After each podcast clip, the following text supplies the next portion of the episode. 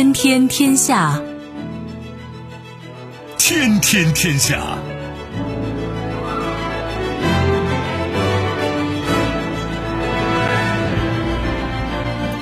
历史穿行者，新闻摆渡人。各位好，我是梦露。您正在选择收听的是《天天天下》，和我一起陪伴大家的还有本节目评论员重阳。世界纷繁复杂，新闻随时发生。今天的《天天天下》，您将听到：一意孤行，自民党欲将日本防卫费翻倍，GDP 占比将由百分之一提升到百分之二。风生水起。萨德尔运动赢得伊拉克大选获阻隔权，主张反美反伊朗。明争暗斗，IMF 执董会发布声明支持帮中国的总裁格奥尔基耶娃。意料之中，与美副国务卿会谈两小时，俄副外长表示不排除俄美关系继续恶化。收听我们的节目，您可以使用收音机，也可以使用手机。欢迎使用即时客户端，也可以选择蜻蜓 FM、企鹅 FM 或者是今日头条，搜索“天天天下”，可以收听节目回放以及其他的相关内容。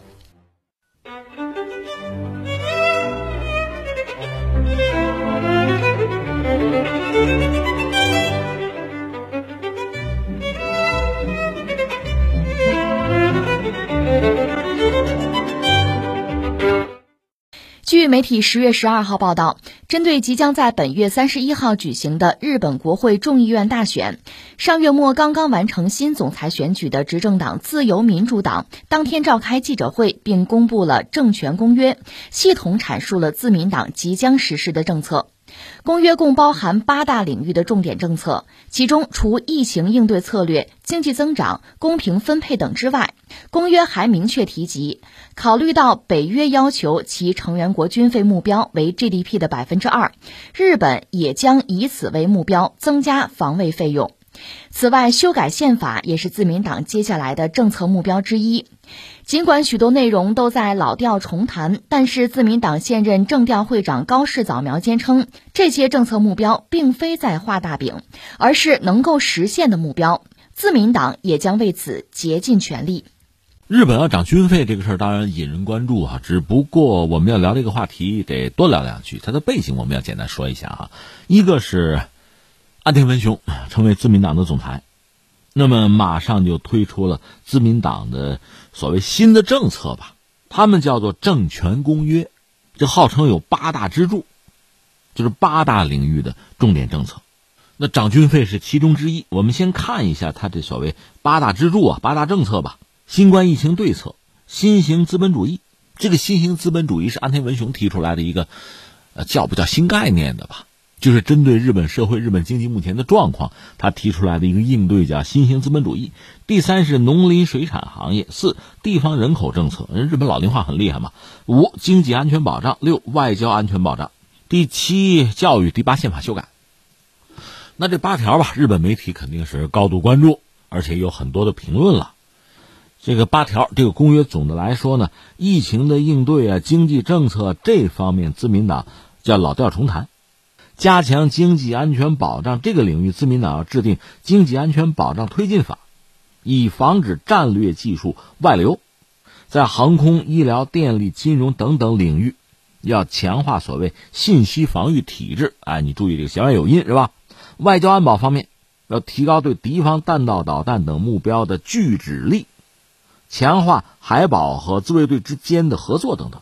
说是考虑到北约要求成员国军费目标是 GDP 的百分之二，日本也将以此为目标，增加防卫费用，而且这个公约还再次宣称要支持台湾地区加入全面与进步跨太平洋伙伴关系，就是那个 CPTPP。另外，至于修改宪法，自民党还是坚持之前的主张，把自卫队明确写入宪法等等方针。为了取得民众理解，自民党接下来将在日本各地对此进行细致的说明。那这所谓的八大支柱，想必让我们对于安田文雄和他所带领的自民党，当然他后面还是有大佬，比如安倍麻生之流吧。但不管怎么说，对自民党未来一段时间的战略政策，我们大概能有一个相对全面的认识，这是人家公开说的嘛。官方文件嘛。那么由此对未来一段时间中日关系，我们也会有一个基本的预估吧。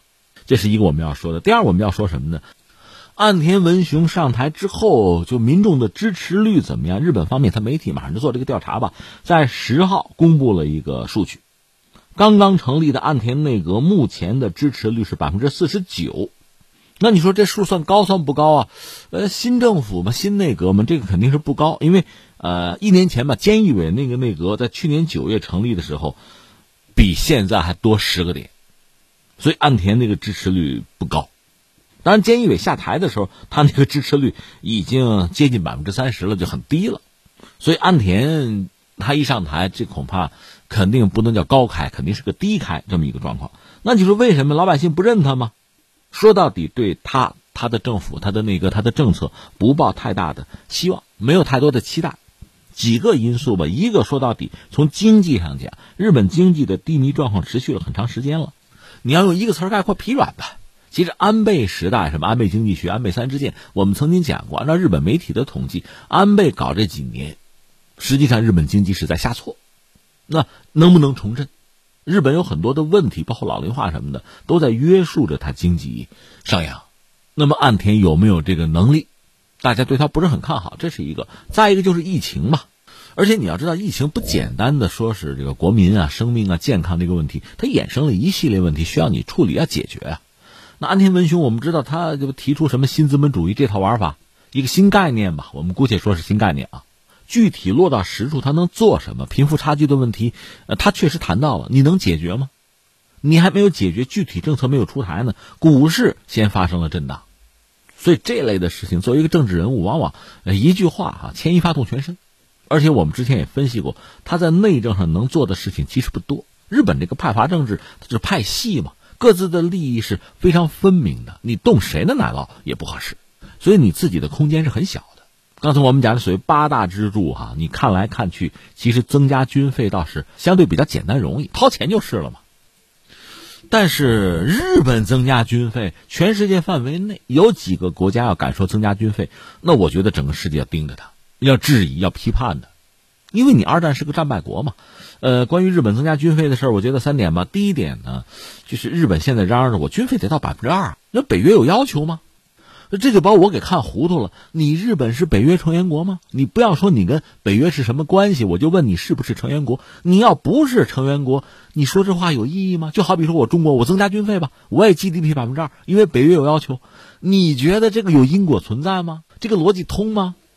你说，哎，日本不是北约成员国吗？你看，第一，日本二战是个战败国，你加入任何一个军事同盟，其实都不应该。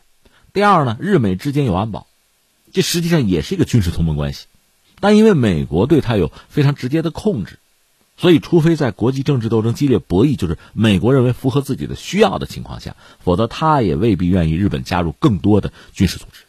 还有第三，俄罗斯的态度，因为俄罗斯前身算是苏联嘛，我们姑且这样讲啊，它是很特殊的一个国家，它二战是一个重要的战胜国，即使现在俄罗斯和当年的苏联比吧，已经衰落很多，但毕竟还是一个全球性大国。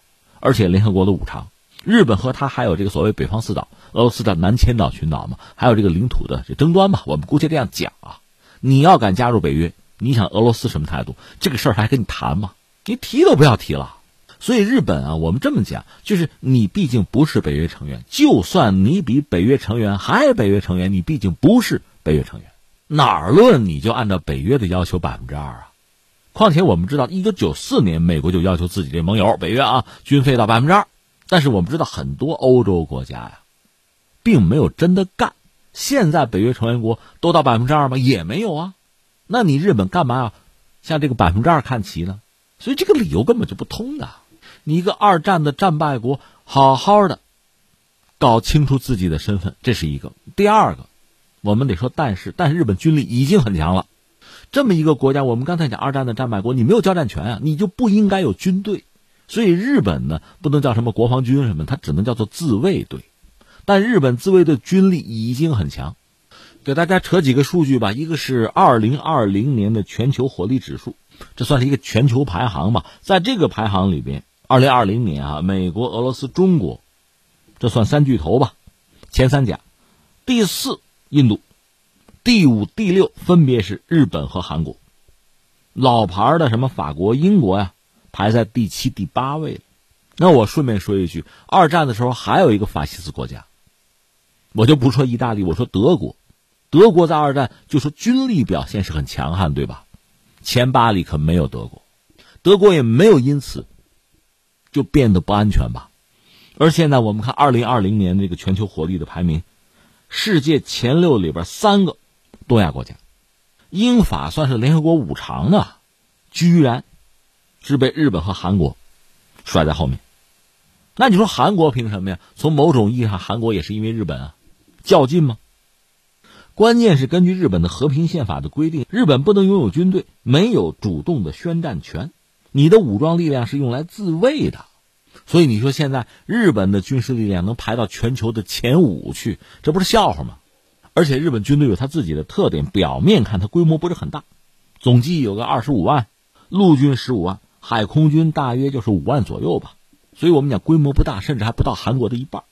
但是这并不等于说战力不强啊。所谓军力发达，它拥有非常多的先进武器，很多是美国提供的。它的陆上自卫队有千辆九零式和七四式的坦克，这是日本的国产坦克。九零式有人讲和法国那个勒克莱尔基本上在同一水平线吧，那是全球最昂贵的坦克，也是一流的。武装直升机两百架以上，这是日本的陆军。你一个小岛子要那么强大的陆军干嘛？那换句话说，它的海空军实力会更强啊。我们知道，在二战前，日本就已经拥有世界一流的海军。目前，它的海上自卫队二百五十条军舰总是有的，而且有很多的是大型战舰，飞机还有三百五十架。它的主力战舰有三十多艘，就大型的驱逐舰啊。而且，日本人这个所谓驱逐舰，我们讲它里边有猫腻的，它实际上有大量的所谓的直升机驱逐舰，那就是轻型航母，还有相当先进的常规潜艇，曾经。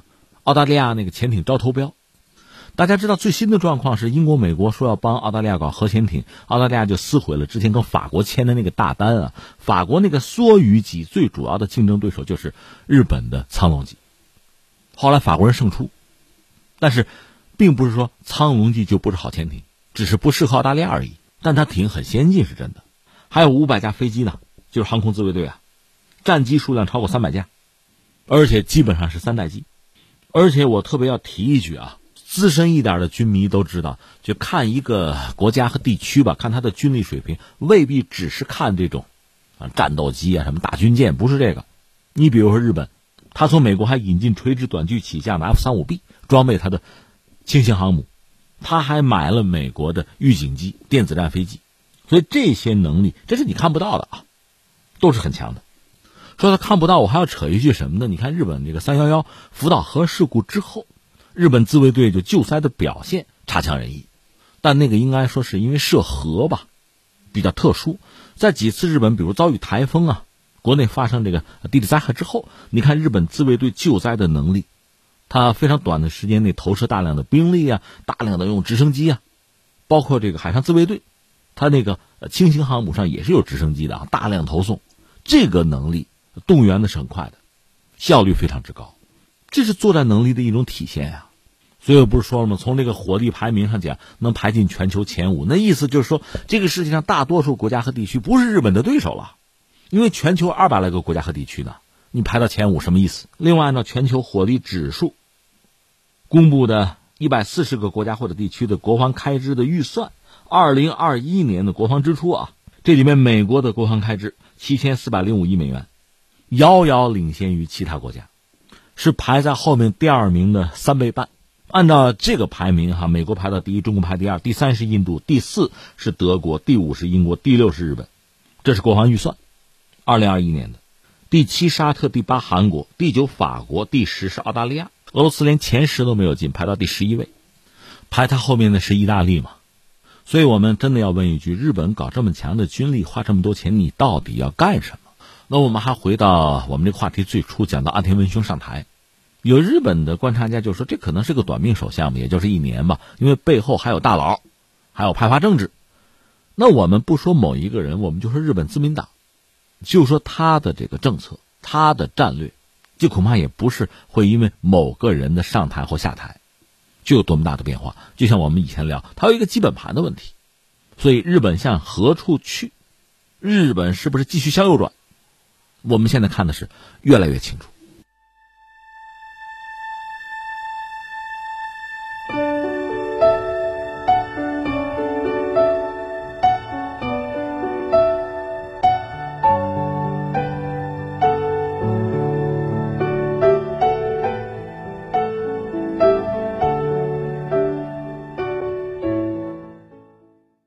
当地时间十月十二号，伊拉克国民议会选举结果公布，什叶派宗教领袖萨德尔领导的萨德尔运动获得七十三个席位，比二零一八年大选时增加十九席，获得优先阻隔权。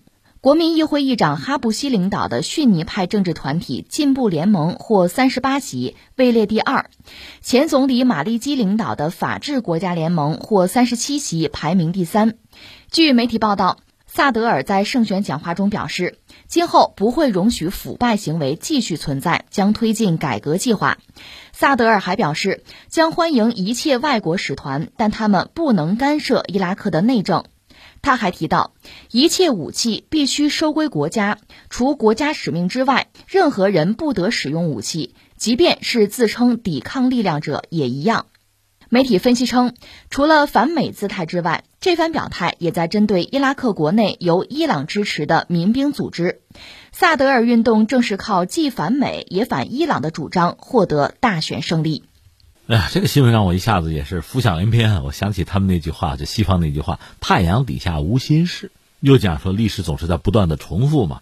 你看这个新闻，让我一下子想到了两个概念，一个叫黎巴嫩。一个国家嘛，黎巴嫩；一个叫什么呢？穆兄会，怎么想到这儿去了？你看啊，我们先说一下伊拉克。伊拉克原来是萨达姆，他作为统治者最后被推翻了，而且他是被美国人绞死了。然后伊拉克就进入了一个所谓新时代吧，多少是按照西式民主来搞吧，搞得怎么样？怎么打分不论。我现在要说的是什么呢？就伊拉克战后吧，各方就各种政治力量最后达成了一个算是默契吧，或者算是一个协议吧，就是。伊拉克政坛里面几个最关键的人物，你看总统算一个吧，总理算一个吧，议会的议长，就这几个角儿，就是这几个位置或者这个权力怎么分配吧，它往往对应伊拉克最主要的政治势力。你看我们说仨角嘛，总统、总理、议长，那伊拉克最主要的政治势力大概是哪几类呢？你看，呃，逊尼派、什叶派，这是伊斯兰教的两个最主要的派别，另外还有库尔德人呢。这三方势力，每方把持一个位置呗，大约就是达成一个平衡吧。这不让我们就想起了黎巴嫩。黎巴嫩这个国家很小，但是呢，就是宗教力量各种派别吧，都在政坛上有所表现啊。你想，黎巴嫩它也有这个伊斯兰教的什叶派、逊尼派之争啊，另外还有呃基督教，基督教特别是马龙派，那几个这个位置咱就分吧，保持一个平衡吧。这个平衡你知道就比较脆弱。如果没有大的波荡，没有外部势力的影响，这个平衡还能维持。但是，一旦发生一个意外，你看黎巴嫩的历史上，当年那个巴勒斯坦人巴解游击队一进入黎巴嫩，原有的平衡被打破；或者阿拉伯和以色列的战争一爆发，原有的平衡被打破，那就乱了套了。那伊拉克现在它的政局啊、政坛，恰恰就是我们说的，这不是有点类似黎巴嫩吗？这是一个啊。再一个，我们就说人吧，萨德尔是个人名。萨德尔运动就是用这个人名啊，很有号召力嘛，用这个人名来命名的运动。这个萨德尔当然就是伊拉克的一个很有影响力的政治人物。这一下子我们又串到土耳其去了。土耳其不是有一个居伦运动吗？也翻译成居兰。那个人曾经是他们现在总统埃尔多安曾经是政治盟友，后来闹翻了，成了敌人了，政治对手。那个居伦呢，他是办学的，他有非常多的学生，那就在这个国家，在土耳其的。非常多的就政府部门啊，官僚系统里啊任要职，这叫军伦运动。所以后来埃尔多安和他闹翻之后，又遭遇了未遂政变嘛，那就要搞大清洗，就打击这个军伦运动，把军伦的人从各个部门里甄别出来，然后赶出去，就干这个。当然，我们今天不说军伦运动了，我们说这个萨德尔，这位呢其实很年轻，四十七岁吧。作为一个政治家、政治人物，其实这个年龄还挺年轻的。他是生在。伊拉克的纳杰夫，纳杰夫是什么地方？是呃，伊拉克的伊斯兰教的什叶派的圣城。他父亲老萨德尔就是一个宗教领袖，也是一个政治人物，在伊拉克就备受尊敬。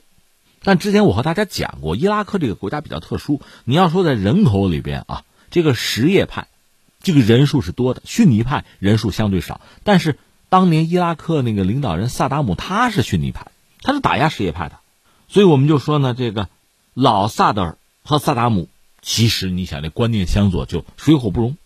在上个世纪九十年代末，老萨德尔包括他俩儿子吧都被暗杀了，政治斗争非常残酷啊。那谁是凶手？既然萨达姆当时一手遮天，那这事儿责任就得算到你身上了。那这个命令就算不是萨达姆亲自下达，也是你那个政府、你那个圈子里什么人下的命令吧？那到了萨达姆倒台，哎，那就是翻身了。这萨达尔呢，就等于说把很多自己，包括自己父亲的支持者，要聚集在一起，搞起一个叫萨达尔运动，而且组建自己的武装力量。人家是有枪的，叫做麦赫迪军，这是要反抗境外势力对伊拉克本土的入侵。他自称我是民族主义者，他打的旗号一个我反美，因为美国入侵伊拉克我反美，他是侵略军对吧？我民族主义者。另外呢，伊朗我也反。你说啊？对，这个很特殊，他本人是什叶派，什叶派大本营按说就是伊朗啊，但伊朗波斯人呢？而且伊朗伊斯兰共和国那是一个国家，我伊拉克是另一个国家呀。我不能离伊朗太近，我不要受他的影响，我主权独立，这是萨德尔特别有意思的一点啊。他两边反，那你想就得到民心吗？大家觉得，你看你是为伊拉克呀，为伊拉克的利益，为伊拉克的独立，你在努力，这我们支持你。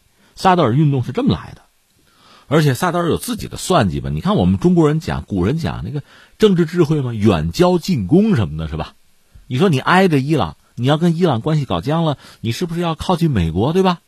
获得美国的支持嘛？我不啊！这萨德尔有一个著名的叫毒舌论，就是在媒体采访的时候，他明说，他说：“你看啊，这个萨达姆他伤害了我的家庭，对吧？这不过是个小毒蛇啊，不值一提。那大毒蛇是谁呢？美国，美国是大毒蛇呀，所以我反美吗？而且他这一派的政治力量越做越大。”他形成自己的宗教司法机关，什么执法力量啊、社会服务体系啊，甚至狱政体系。这个狱啊，监狱的狱，人家自成一套。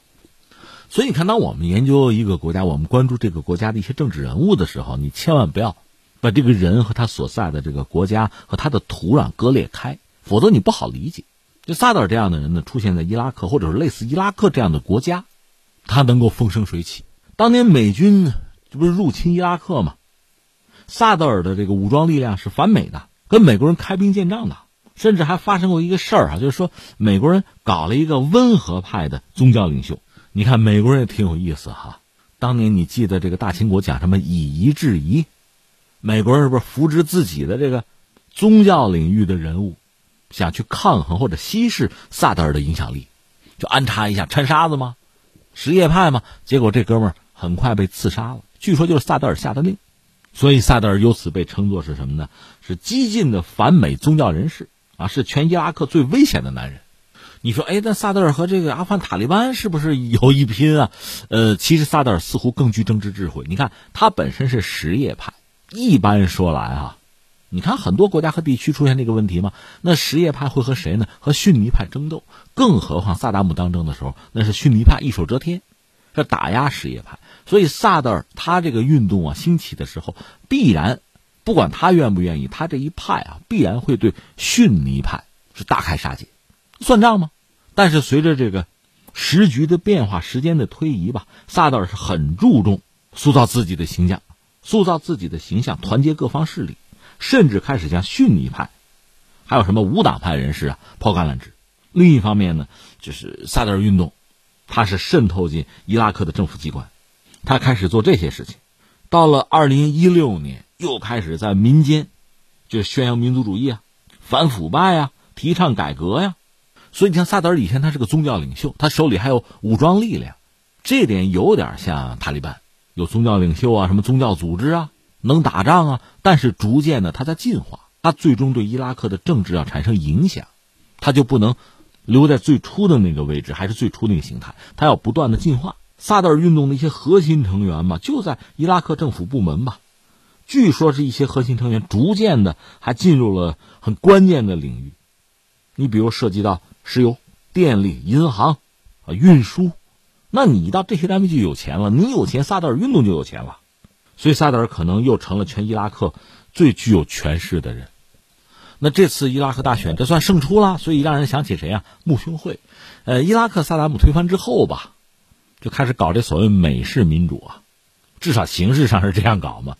但是它带来的这个结果，恐怕那不是美国人能够预测和控制得了的。我们讲埃及推翻穆巴拉克之后，搞个民选，结果穆兄会就穆斯林兄弟会上台，这个在美国在以色列看来，这恐怖主义恐怖组织啊，怎么把他选上来了？那你管着吗？你选票给了大家，选的结果你就不能左右啊？当然，美国很不高兴。后来那个穆兄会呢，又被埃及军方就塞西他们给推翻了，军事政变、军政府啊，这个美国人认。美国人喜欢，所以你觉得这就很可笑。那翻回来，我们说萨德尔，伊拉克这个萨德尔运动，他现在等于说在伊拉克政坛占据了这样一个非常重要的位置吧？你看他手头有兵，他又被认为伊拉克有权势的人，有巨大的影响力。那萨德尔运动呢，实际上又渗透到伊拉克的方方面面。那这个对美国人来说绝对是不舒服啊，难以接受啊。但没办法呀，你给伊拉克带来的这个结果，我们混乱什么的就不说了哈。我们就说这个选举制度最后的结果，那你就得接受啊，捏着鼻子得认呐。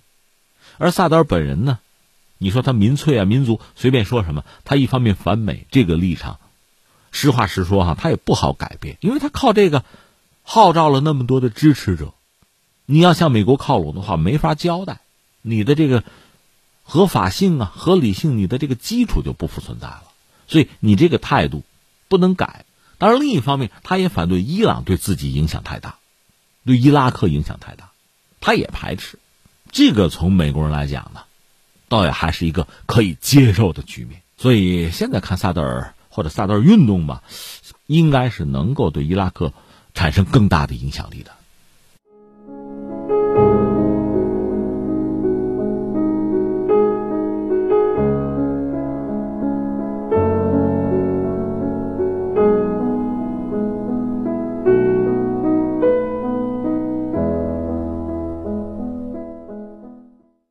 当地时间十月十一号，国际货币基金组织 IMF 执行董事会发表声明，支持深陷给中国提二零一八年营商环境报告排名风波的 IMF 总裁格尔基耶娃。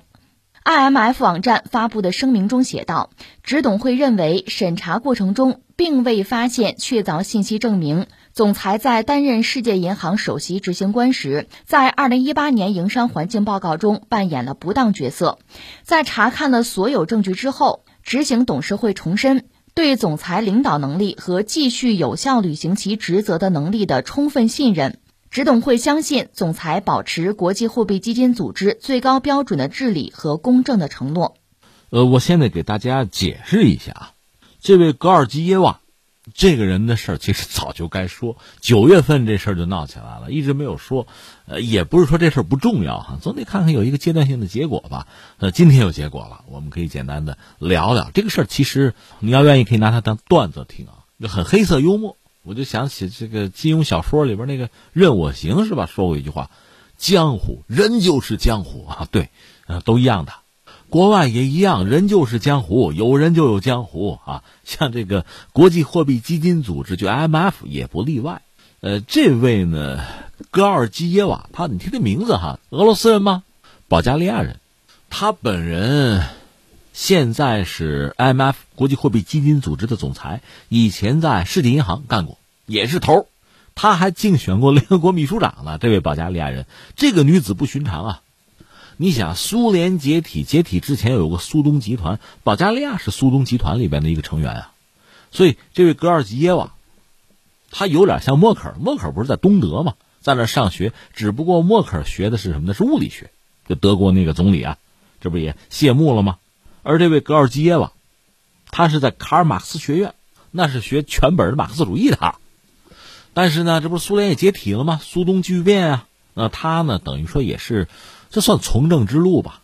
他现在是 IMF 国际货币基金组织的总裁，但是呢，三年前一件旧事儿，现在被美国人给抓住了。就是他在世界银行任职的时候吧，世界银行有一个所谓的全球营商环境报告，这对世行来讲还是挺重要的一件事儿啊。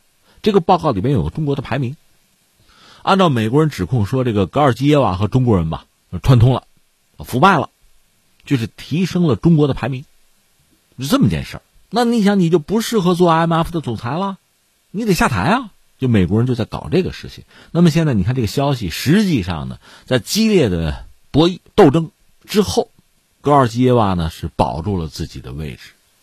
你说那怎么回事？美国非要把他搞下台？那美国人说话还不算数吗？是这样。等于说，这个激烈的斗争分成两大阵营，一个阵营就是美国拉上日本，日本你知道他有什么主见可言，对吧？跟着美国跑就是了，表态吗？而另一方面呢，欧洲，包括俄罗斯，包括中国，是挺这个戈尔基耶娃的。那我们理解少数服从多数吧，所以到最终美国人没能把他搞下台，而且那个美国的财长耶伦也承认没有什么实际的证据。你说等等，不是有那个世行那排名吗？待会儿我解释啊。你说，那么，那么欧洲这些国家，发达资本主义国家，居然没有和美日站在一起，那不有 G 七呢？怎么反而和中俄站在一起了？这个就有意思了。那你想，这位叫做格尔基耶娃，保加利亚人，哪儿人？欧洲人呢？保加利亚欧盟成员国呀。所以你想，这位格尔基耶娃，这是欧盟把他送上了 M F 总裁的宝座，这费了不少力气呢。那我当然要保他了。所以欧盟和中国和俄罗斯站在一起。跟美国跟日本这斗正面刚，最后呢保住了这位小女子的位置，是这样子的。当然这个事儿哈，就就事论事，不过说就说这个。那你要仔细要揪这个事情，哎呦，这里边可就有意思了。刚才我不是说人就是江湖嘛，国家之间的博弈斗争也是也是不少江湖恩怨哈。我们样样说，可能你就有点晕，就是这个世界银行啊、国际货币基金组织啊，这是两个非常重要的国际机构，对吧？也非常独特。我简单解释一下，就是二战还没有结束的时候，那作为大国肯定是未雨绸缪啊。就是美国开始谋划战后世界整个怎么构架，一个什么格局，所以搞一个布雷顿森林体系。这个你知道，当时中国国民政府也派代表团也参加了。而这个会开的时候呢，就已经确定了，IMF 国际货币基金组织和世界银行，这都是布雷顿森林体系的组成部分。主要目的就是欧美国家呀，重新建构二战之后的世界经济和金融秩序。所以坦率讲，绝大多数国家就是跟着打酱油的。比如中国，中国当时经济也不行啊，在全球没有什么太多的话语权可言，还是人家欧美国家。就战后这个世界，咱怎么来构架它，利益怎么分？比如这个国际货币基金组织 IMF，它通过所谓叫特别提款权 SDR，来帮助各国处理债务问题。维持货币和美元、黄金的汇率的稳定。那个世界银行啊，是属于要向各个国家来筹钱，然后呢，对一些国家进行贷款啊援助。就这两个机构吧，你听着这个名字吧，虽然不一样，好像职能是不是近似啊？哎，各有职责。就是说，这个 M F 国际货币基金组织吧，属于帮着欧洲国家维持美元中心货币的体系。当时美元和黄金挂钩，各国的货币在和美元挂钩的。而这个世界银行负责协助美国支援，主要是欧洲各国重建。马歇尔计划就是这个嘛，各有侧重，各有职责，各取所需。所以当年你看，这叫美欧一家亲呐。IMF 的总裁呢，欧洲人来担任；那世行的行长呢，美国人来担任。没你们别人什么事儿，但你们都得陪着。那我们讲这次这个新闻的主角吧，格奥尔基耶娃，他是很早以前，一九九三年开始在世行就任职。做过临时行长，后来做到这个 IMF 的总裁。实际上，他做这个总裁吧，哎，怎么说呢？这个总裁年龄是有限制，六十五岁，就这根红线六十五。可这老太太六十六了，只不过当时是法国，就马克龙力挺他，欧洲人嘛，就支持你做 IMF 的总裁，就做了。你说规矩呢？嗨，你也信？那这个放在一边，这个也不重要了。我们就是说，呃，IMF。还有这个世界银行，说到底就是当年布雷顿森林体系那个时候确立的、建设的。那它的目的、建设的初衷就是美欧之间，说白了利益交换吧，美欧之间相互捆绑呗。实际上，美国的力量当时比欧洲大呀。你想二战嘛，欧洲最后打成一片白地了，还需要美国去支援嘛？是这么一个状况。但是事易时移啊，一个是你想美元当时跟黄金挂钩，各国货币跟美元挂钩，最后挂不住了。美国通胀嘛，到七十年代就开始脱钩，后来又搞石油美元。实际上我们以前讲过，就美国的实力是不是衰落的问题？你看，在十一的时候，我们不专门有个小专题讲这个东西吗？它确实就是衰落了。美国的经济，包括美元，美国的金融力量在全球范围内的这个影响，一方面很大，另一方面它有波动，在衰落。另一方面，我们不得不说，中国的影响力在与日俱增。那中国和一系列的国际组织，比如 WTO 世界贸易组织，另外和这个 IMF 国际货币基金组织啊，和世界银行，那肯定会产生关联呀。你说叫加入啊，做成员也好，你说合作也好啊，而且影响力越来越大呀。那一方面呢，你说这些国际组织，你得承认中国强大的影响力，甚至还要借用这个影响力，你不可能视而不见的。但另一方面呢，人民币国际化，我就问你，你支不支持？那从这个贸易和经济这个角度讲，你不可能不支持，它崛起了嘛。那么人民币在比如说这个 SDR 啊，一篮子货币里边，特别提款权这个比重，你要不要增加？你增加到什么额度？你增加了它，你要减少谁？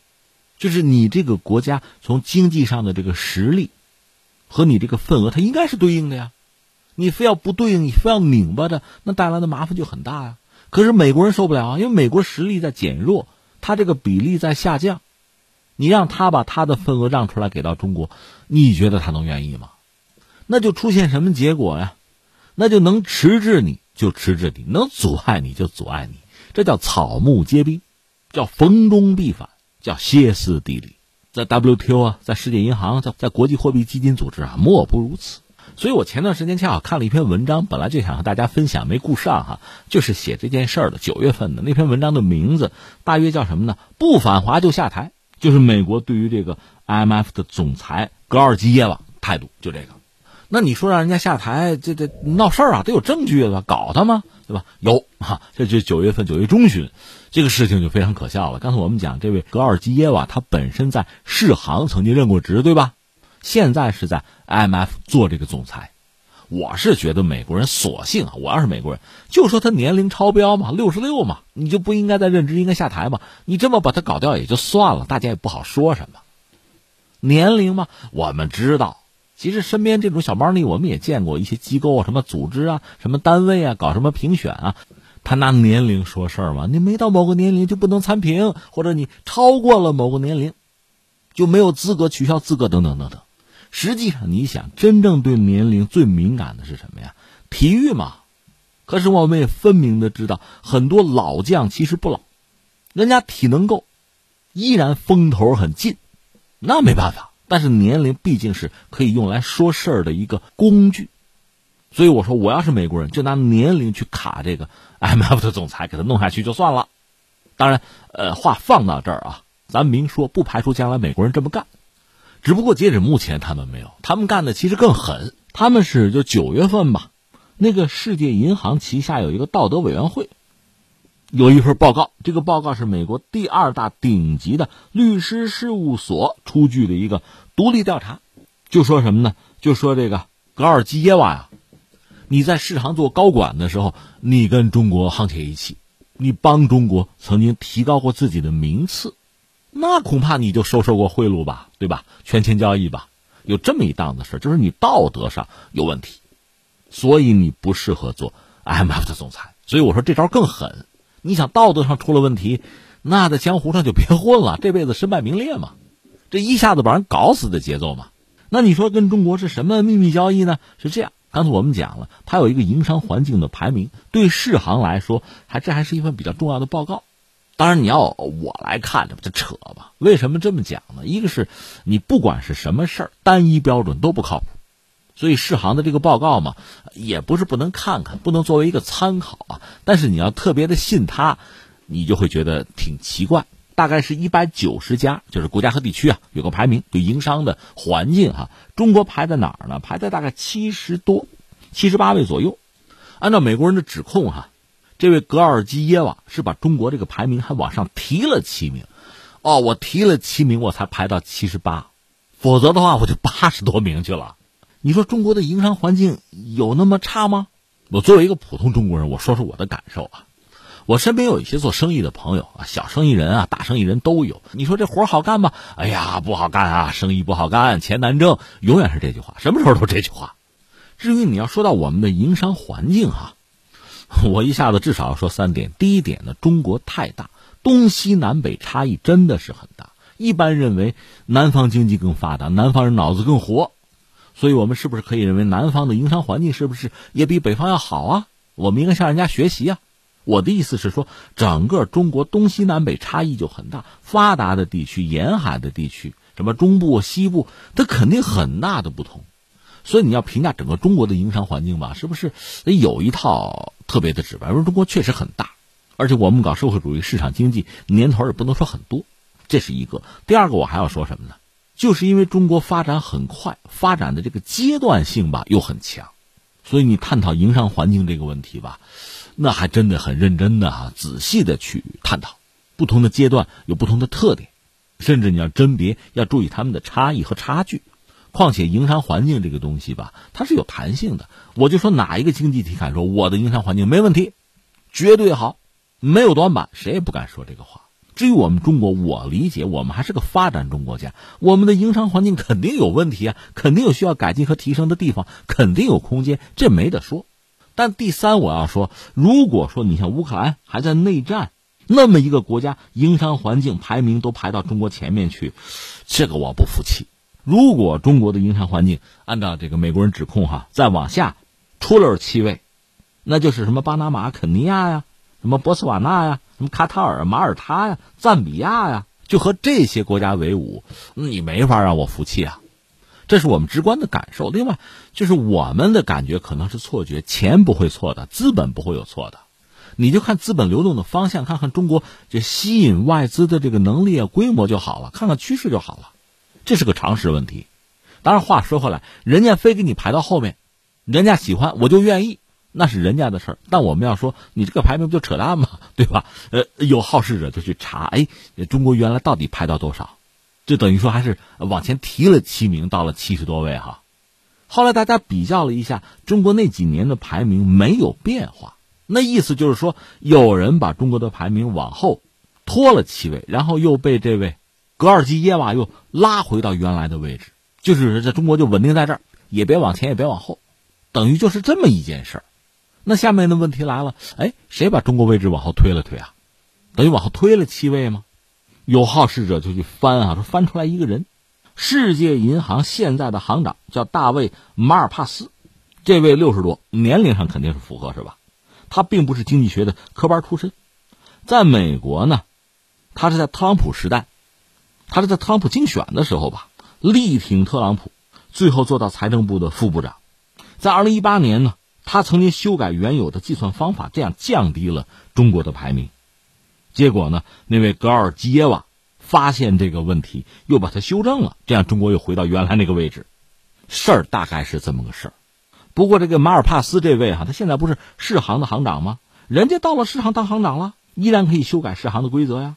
他修改了这个营商环境的评判标准啊规则之后，沙特是一夜之间攀升三十位，这个没有人怀疑，没有人问，没有人调查，而且就在这位呃马尔帕斯去沙特去转转哈，那你想有邀功的意思吧？正在那个时候发生一件事儿，就是那个卡舒吉记者被谋杀被肢解，大家说不是幕后主使就是沙特王储吗？小萨勒曼吗？就是那个事儿的发生，那你说这个事儿对沙特的营商环境有影响吗？没有啊。没有啊，反正我们在报告里看不出来啊。说到这儿，是不是可以说我们刚才那条新闻啊，你算是比较全面的、透彻的了解了啊？事儿就是这么个事儿。所以最后我们做几条结论吧。美国现在你看，一个呢还要求 WTO 就是世界贸易组织改革呀。特朗普那时候就就差点要退出嘛，结果手下官员一直在劝他，总统别退出，咱们美国在里边挺占便宜的，八成以上的官司咱都赢，干嘛要退出啊？反正好说歹说没有退出，但是呢，要求 WTO 改革，就是对我美国更有利嘛。当然话说的不能这么直接啊，但是没想到，没想到，世界银行、国际货币基金组织。这本来是欧洲人和美国人把持的两个非常重要的国际组织、国际机构吧？现在要发生变化，因为人民币国际化呀，中国的经济实力在这儿，它肯定要反映到至少那个 SDR 特别提款权，那所谓一篮子货币，那中国的份额要增加的。你说我非不许，我就要倒行逆施，那最终你这个机构的价值和意义何在？想过没有？但是我们要说斗争，确实是这个时代，或者说其实它是任何一个时代的主题和主旋律，只不过就看你看见了没有。而我们今天所处的位置啊，不但看得见，这种感受还特别强烈了。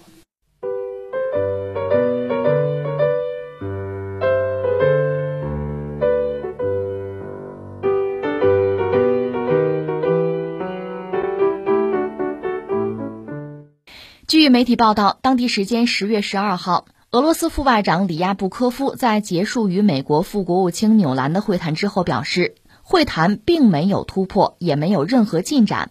如果我们不为关系正常化做出努力，有可能两国关系将继续恶化。当被问及目前俄美外交使团工作中的危机是否会导致他们的运作暂停时，里亚布科夫回答称：“我们希望避免这种情况，但在局势发展最糟糕的情况之下，我们不能排除这种可能性。”里亚布科夫还表示，目前有关签证、领事工作以及驻外人员、俄罗斯外交人员驻美和美国外交人员驻俄的整体情况没有改善。我们与纽兰就这个问题进行了极其坦诚的交谈，但他表示双方的立场不一致，美国方面不倾听我们的逻辑，不倾听我们的要求。不过谈话是有益的。我们聊过很多事儿是连续剧啊，俄美之间也是这样。前两天我们说了，九月三十号双方有一个战略稳定对话，谈了，已经谈了，但是也没谈出什么来。而然后双方的博弈对抗啊，不减反增，特别是在外交领域。这斗争是越来越尖锐吧？在这个背景之下呢，美国人是让这位纽兰访俄，为了让他访俄呢，甚至美国方面要做出所谓的叫让步吧，就是他那个制裁名单上的一些俄罗斯人吧，我把他移出名单，我拿这种这算是善意吧，拿这个来换取俄罗斯能够准许这个纽兰来访俄，最终这事儿成了，访俄成功。但是你说辛辛苦苦来了，费了那么大劲儿，谈出什么来了呢？按俄罗斯方面说法，一个是极其坦诚，对话极其坦诚。咱理解什么叫极其坦诚？难道是指着鼻子对骂吗？不加掩饰是吧？但是最终是没有突破。关于这个纽兰呢，特别要说一句啊，其实美国人有美国人的算计。纽兰本身是美国政府之中吧，就是官员之中吧，对俄罗斯、对原苏联其他一些加盟共和国吧这类的问题比较了解。算是重要的专家，奥巴马时代吧，他就做过美国的国务院的发言人，负责欧洲事务的助理国务卿，那算是资深了吧。另外，特别值得一提的，二零一四年乌克兰不是有亲西方的这个颜色革命吗？示威啊，那个时候纽兰曾经亲自到基辅的广场和亲西方的力量见面，表达对亲西方派的支持。就因为这个事儿，那俄罗斯当然很恨他了。眼中钉，肉中刺嘛，把他列入黑名单，我也没别的办法治你，我不让你来，我不接待你总可以吧？二零一九年就这么件事，他是美国官员嘛，他到俄罗斯办签证嘛，不行，不接待你，别来，别来，我不理你，不跟你谈。那这次美国人非把这个劲儿得扭过来，还得派纽兰去，就让他去俄罗斯。你想，美国这副国情也不止一个，为什么非让他去？那么俄罗斯不让他进来嘛？但是就因为这个，我就得让他，你得同意让他去。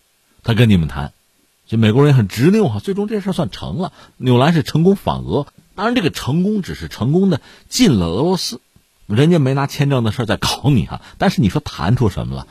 哎呀，现在看来是什么也没有谈出来。我们一样一样说啊。按照纽兰的说法，我去俄罗斯主要谈什么呀？就是跟俄罗斯谈啊，俄美关系的稳定和可预测性，就谈这个。那你说谈出什么结果来没有？我觉得也有结果吧，或者说这个结果大家都确认了吧？就双方关系的稳定关系，那就是一个对抗的关系呗。可预测性，那就是互相骂，不要互相打吧。底线红线是别打起来，然后就对骂呗，互相搞嘛，就维持现状嘛。我们大概看到的是这个状况。至于俄罗斯方面。他那个副外长叫里亚布科夫，就说双方立场不一致。美国方面就纽兰嘛，不倾听我们的逻辑，不倾听我们的要求。当然，对话还是有益的。你说就这，对，就谈出个这就完了嘛？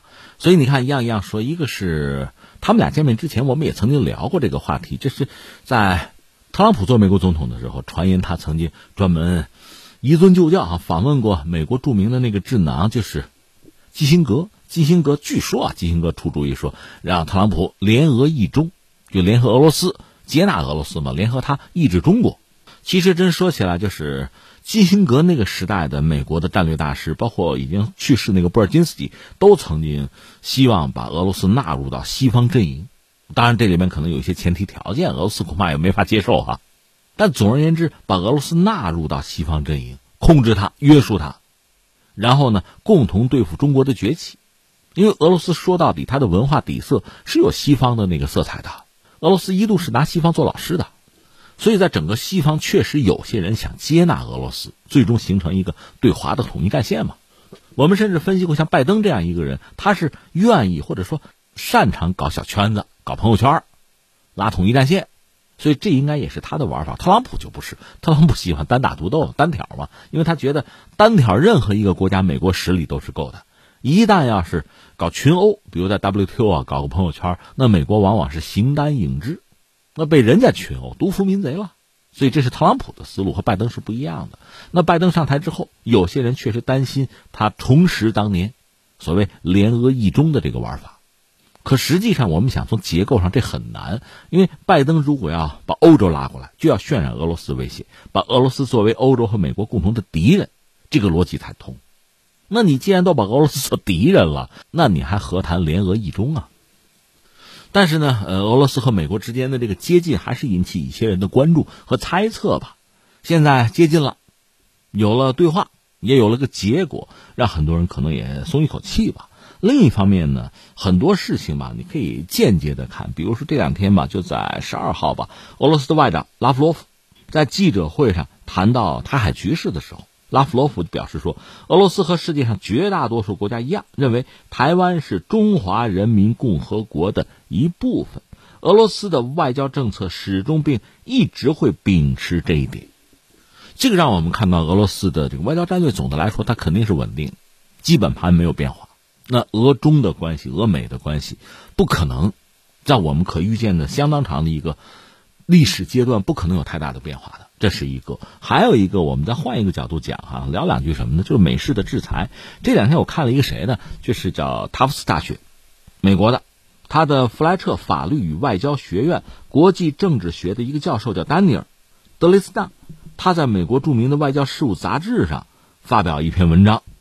他就反思美国的制裁吧，他就说美国政府越来越热衷于制裁，这是一种政策了，但是效果不佳，而且缺乏对制裁的政治审查和退出机制，并试图给出药方，就解决这个问题。这是这位专家啊，他的这一篇长文了，他里面说，就制裁是一个国家为了破坏和另一个国家的经济交流而采取的措施。几乎已经成为所有外交政策问题的首选解决方案。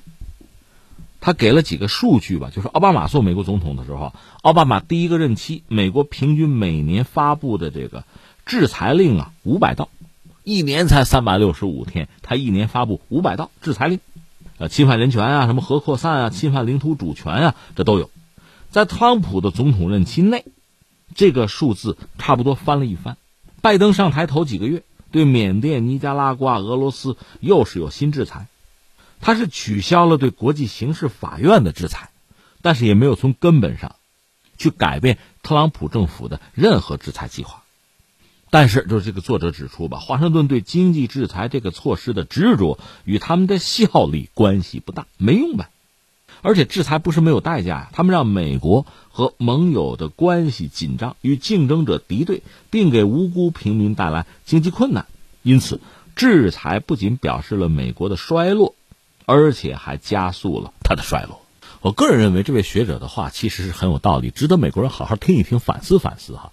实话实说，你比如对于一些小国，我理解有时制裁会有效，立竿见影。那国家很小嘛。它经济对外依存度太大，没有办法嘛。但是对于像俄罗斯这样的大国，包括中国这样的大国，还别说俄罗斯和中国还挨着，你说你这个制裁能起什么实质的作用啊？刚才我们讲到这个，美国人看不上 MF 的总裁吗，那位总裁就提醒过美国人打这个贸易战，最后那个关税你加了之后啊，成本是美国老百姓承担的，这话不爱听，讨厌你，你下台，这有什么用啊？